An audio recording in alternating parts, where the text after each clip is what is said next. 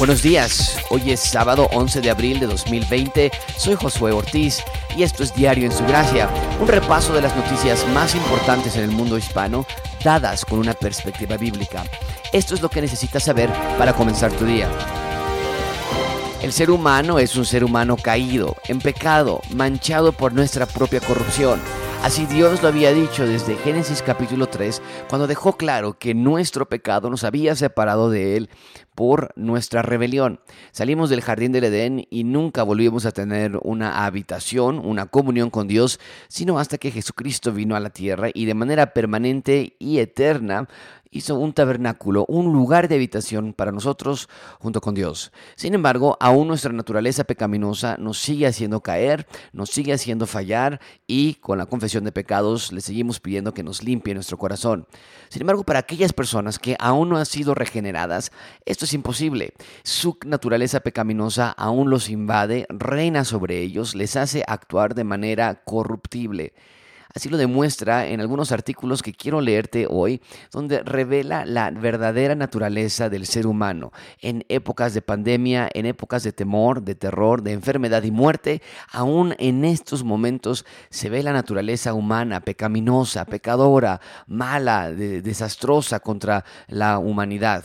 El Excelsior publica hoy en su versión digital un encabezado que lee reforzarán protección para personal médico quieren evitar discriminación. Y esto es por la nueva corriente que se está dando contra aquellas personas que trabajan en el sector de salud, donde están recibiendo ataques, violencia, discriminación, eh, algún tipo tal vez incluso de comentarios de molestia para contra ellos y ellos están sufriendo todos estos ataques eh, eh, aparte de lo, el sufrimiento que están llevando en su actuar diario como médicos. El estrés la, el cansancio la dificultad que ya conlleva ser médico en cualquier circunstancia simplemente se ha agravado se ha acentuado en estos últimos días de pandemia. El Excelsior publica este artículo y leo de manera textual. Médicos enfermeras y personal médico de algunas instituciones públicas de salud en la Ciudad de México se han quejado de que en los últimos días han sido víctimas de agresiones verbales y discriminación, sobre todo cuando algunos ciudadanos los ven uniformados, por lo que el gobierno local analiza varias medidas para incrementar su seguridad.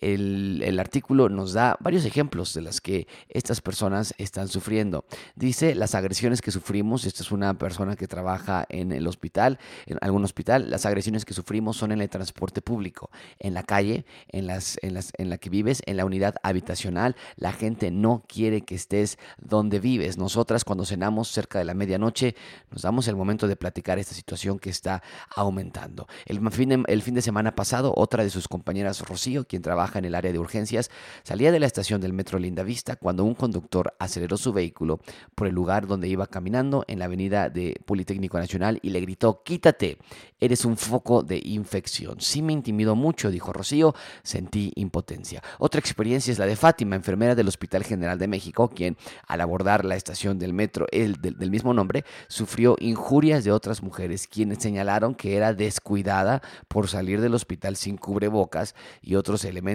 para no infectar a los pasajeros. Incitaron a otras personas para que las apoyaran en la decisión de que mi compañera y yo nos bajáramos de tren. Tuvimos que descender en la estación Niños Héroes. Eh, nos recuerda esto a la, a la, parábola que el Señor Jesucristo contó en el Marcos, en otros evangelios también, pero en Marcos particularmente, donde nos demuestra que el Señor Jesucristo vino a la tierra y a tratar de ayudar, a salvar, a rescatar lo que se había perdido, y las personas decidieron matar a sus profetas que vinieron con anterioridad y después al Hijo de Dios eh, es evidentemente diferente, pero vemos que aquí los equipos médicos que están sumando con todos sus esfuerzos para ayudar a combatir esta pandemia, para ayudar a aquellas personas que están hospitalizadas, familiares de muchos tal vez de los que están allá afuera, y se les da este maltrato. Vemos esta parte de la naturaleza humana pecaminosa que es despreciable, grotescamente terrible dentro de nosotros y que sin importar la época que vivimos, sale a relucir. Sin embargo, esto no nada más es de México. El periódico El País publica en su versión de Latinoamérica un artículo que está encabezado como, o está en su titular que dice ándate porque nos vas a contagiar. Médicos argentinos sufren el repudio de sus vecinos. Leo textualmente. Cada noche a las 9 de la noche los argentinos se unen en un aplauso desde ventanas y balcones.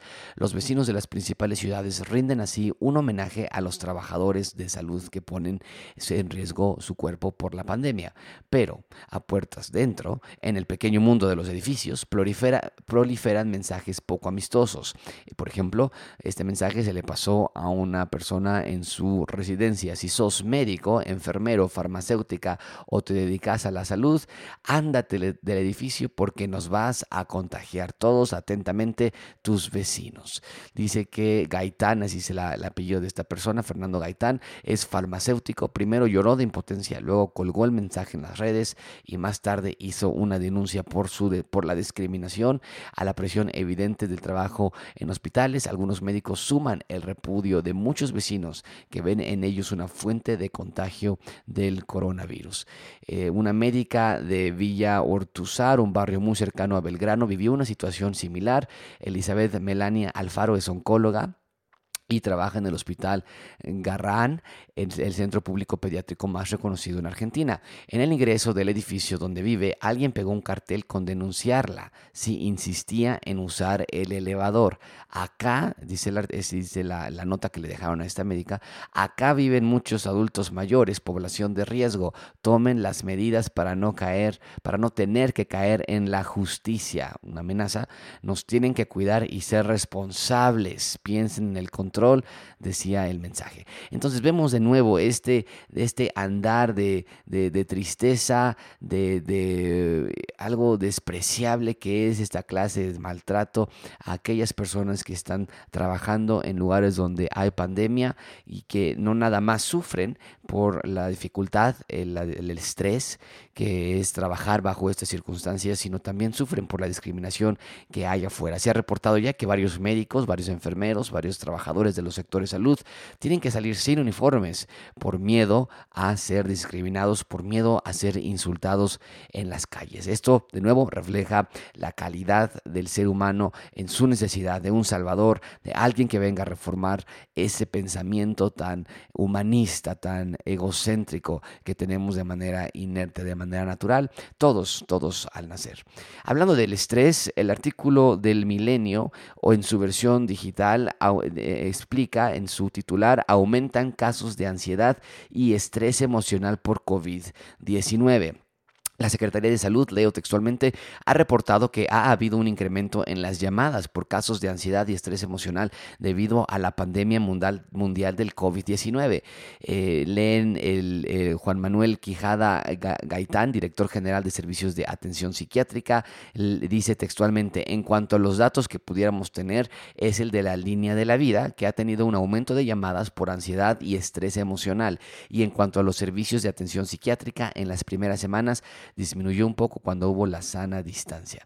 Por su parte, Jorge González Olvera, el director general del Consejo Nacional de Adicciones, informó, no son llamadas solamente, hay mucho de la brecha de la población cuando son menores de 25 años, se contactan a través de redes sociales, cuando son mayores de 25 años tienden a llamar por teléfono. Lorena Rodríguez Bores, que es secretaria técnica del Consejo Nacional de Salud Mental, comentó que tan solo la semana pasada se recibieron 200 llamadas por distintos motivos. De la semana pasada, del total de las llamadas, fueron casi 200 llamadas. Los motivos fueron por crisis de ansiedad, enojo, estrés y otros conflictos laborales, sí estamos viendo un incremento importante. Desde luego que va a haber un incremento importante debido a la gran presión que encontramos en el mundo, las dificultades económicas, la cuarentena, el estar con un esposo o una esposa que tal vez no conocías de la manera que ahora la estás o lo estás conociendo en el mundo fuera de Cristo. Desde luego que debe haber un incremento del estrés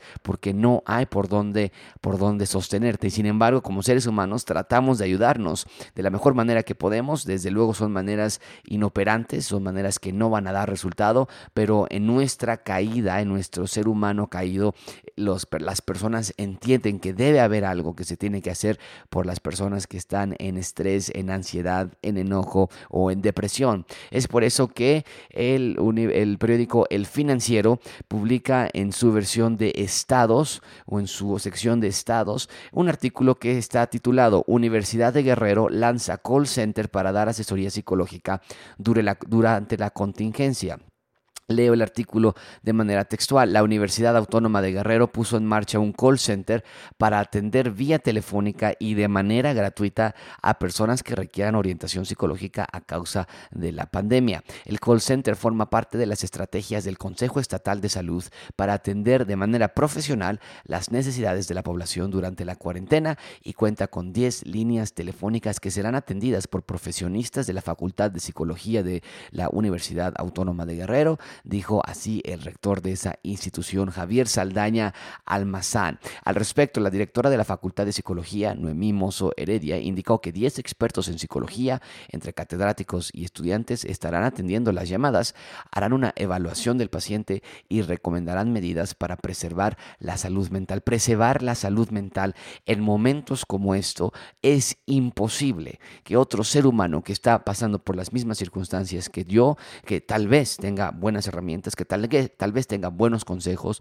no es la solución necesaria. Lo veíamos en la, en la edición de ayer de Diario en su Gracia, donde claramente se dijeron, esto no va a llegar a la normalidad hasta que llegue la vacuna. Y desde esa manera podemos también pasarlo a este punto.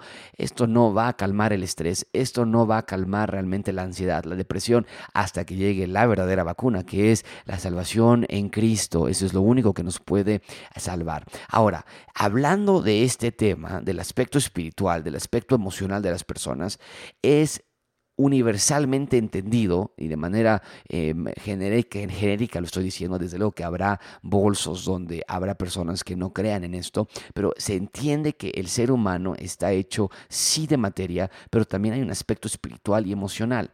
Es por eso que Reuters en su artículo, en su versión digital del día de hoy dio esta nota donde interesantemente se explica que el Papa oye las penas de prisioneros y víctimas en servicio de Viernes Santo eh, de Viernes Santo. Recordemos que ayer fue una de las celebraciones más importantes de la fe cristiana y los católicos se consideran cristianos también. Nosotros podríamos debatir ese punto. Pero el punto entonces es que en este sentido de la necesidad de humana en medio de esta pandemia se revela más en este tipo de eventos, en este tipo de celebraciones, porque estamos conectados, estamos a sabiendas de que hay un aspecto espiritual en cada, en cada uno de nosotros y el Papa, en su posición como líder de la Iglesia Católica, está tratando de llevar a, sus, a su grey hacia los pies de Cristo. Vamos a ver qué es lo que dice este artículo. Leo de manera textual. El Papa Francisco lideró el viernes el Via Crucis que se llevó a cabo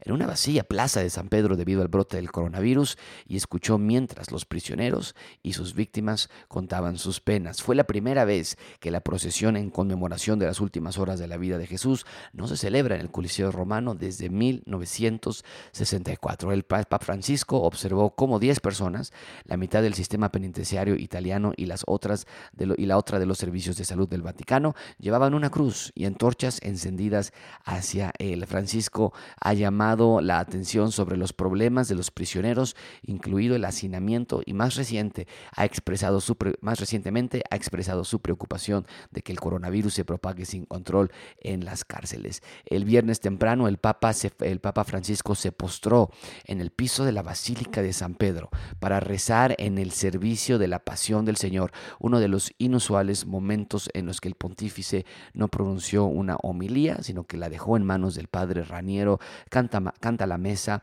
el predicador papal. Esta situación nos lleva a pensar que si realmente es un problema emocional, si realmente es un problema espiritual, la respuesta se encuentra en un papa. Si realmente la respuesta se encuentra en un hombre, que es igual que yo, pecador, caído de la misma manera, del mismo, de la misma naturaleza que yo, la respuesta no se puede encontrar en Él, la respuesta se puede y se debe encontrar solamente en aquel que murió por nosotros. Nadie más estuvo colgado en esa cruz, nadie más dijo consumado es ese sexto día de la semana, nadie más dijo perdónalos porque no saben lo que hacen, nadie más resucitó el tercer día trayendo victoria sobre la muerte, sobre el pecado, sobre Satanás y trayendo justicia a los injustos, trayendo inocencia al culpable, trayendo vida al que estaba muerto. Solamente el Señor Jesucristo Y en estos días recordamos esto, en medio de la pandemia, en medio del estrés, de la ansiedad, del enojo, de la ira, de la depresión, recordamos que solamente y nada más el Señor Jesucristo es el que puede y va a traer paz en este momento, en este momento de su reino, pero también plenamente en el futuro. Esto es todo por hoy, nos vemos mañana en nuestro siguiente episodio de Diario en su Gracia.